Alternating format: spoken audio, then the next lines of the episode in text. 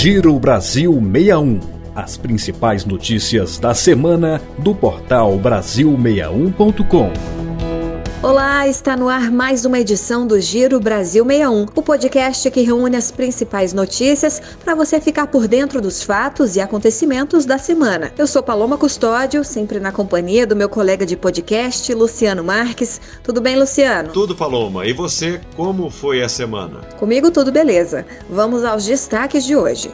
FPM. Municípios brasileiros partilham cerca de 5 bilhões de reais nesta sexta-feira, 10 de junho. Obesidade infantil. Problema vai além da má alimentação. Senado começa a discutir marco da inteligência artificial, novidade que pode melhorar a gestão dos municípios. Ministério da Saúde prorroga campanha de vacinação contra gripe e sarampo. Com baixa cobertura vacinal, Brasil pode voltar a registrar doenças erradicadas. Desde a última quarta-feira, empresas de telemarketing devem usar obrigatoriamente o código 0303 nas ligações para os consumidores.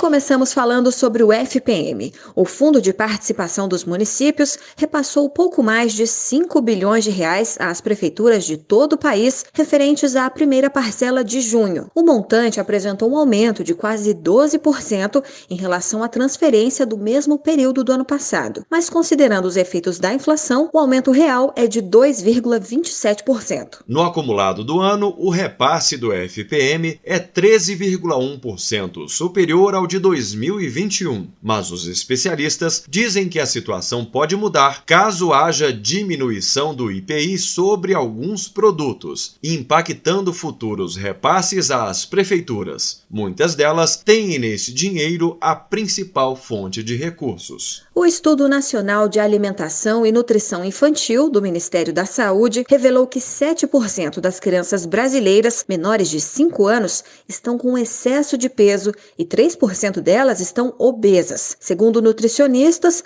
o problema que se agravou na pandemia vai muito além da má alimentação. De acordo com a especialista em nutrição materno-infantil Larissa Paixão, a doença é crônica e não surge de um dia para o outro. A obesidade é uma doença crônica multifatorial, então ela é resultado de questões ambientais, fisiológicas, psicossociais. Então existe uma mudança muito mais macro para que essa criança não desenvolva obesidade, não é simplesmente atrelada à comida, ao alimento, né? Apesar, óbvio, de esse ser um dos fatores que podem levar à obesidade. A obesidade, além de aumentar os riscos relacionados à pressão arterial, gordura no sangue e alterações ortopédicas, ainda pode aumentar a ansiedade e levar à depressão e compulsão alimentar. Ainda segundo a especialista, quando associado ao sedentarismo, o consumo frequente e exagerado de produtos ultraprocessados, como biscoitos, refrigerantes e achocolatados, contribui para que o quadro de obesidade se desenvolva. A orientação é evitar esses alimentos e estabelecer horários pré-determinados para as crianças realizarem as refeições com calma. Tecnologia. Senado Federal já debate o marco legal da inteligência artificial. Um dos objetivos é incorporar o uso da inteligência artificial na gestão dos municípios, o que pode cortar gastos,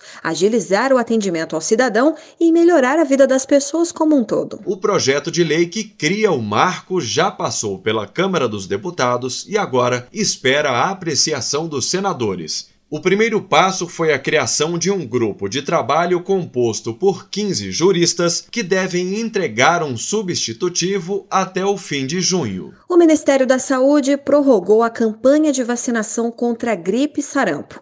Assim, idosos, professores, crianças entre 6 meses e 4 anos e todos os grupos prioritários podem procurar os postos de vacina de todo o Brasil até o dia 24 de junho.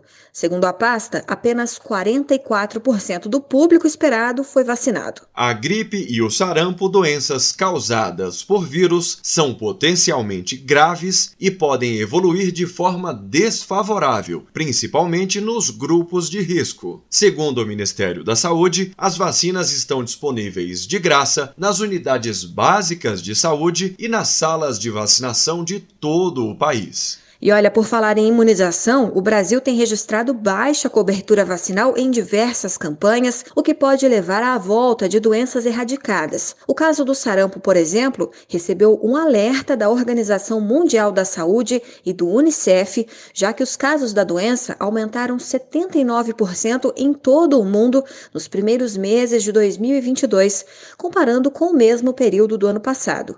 O Brasil erradicou o sarampo em 2016, mas dois anos depois voltou a registrar a circulação do vírus. Outra preocupação das autoridades de saúde é a poliomielite, ou paralisia infantil. A doença foi erradicada do país em 1994, mas desde 2015 o Brasil não atinge a meta de 95% do público-alvo vacinado. Segundo pesquisa encomendada pelo Ministério da Saúde, o receio e a desinformação são as principais causas para a queda da cobertura vacinal. 18% das famílias entrevistadas afirmam ter medo de reações ao imunizante e 14% dizem que vacinas para doenças que não existem mais são desnecessárias. Agora, Luciano, uma notícia que muitos vão comemorar. Começou nesta quarta-feira, dia 8 de junho, o prazo obrigatório para que as empresas de telemarketing usem o código 0303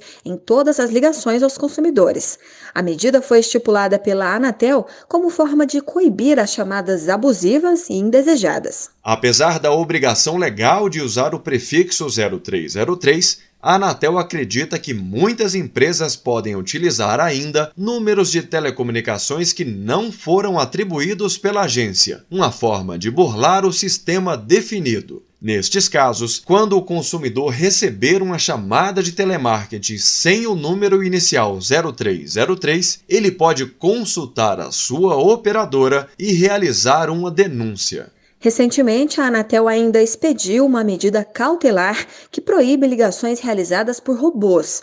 A regulamentação foi publicada em 3 de junho, dando um prazo de 15 dias para as empresas suspenderem esse tipo de chamada. A agência pode recorrer às punições legais para empresas que continuarem com práticas abusivas, como bloqueio de ligações por 15 dias e multa de até 50 milhões de reais.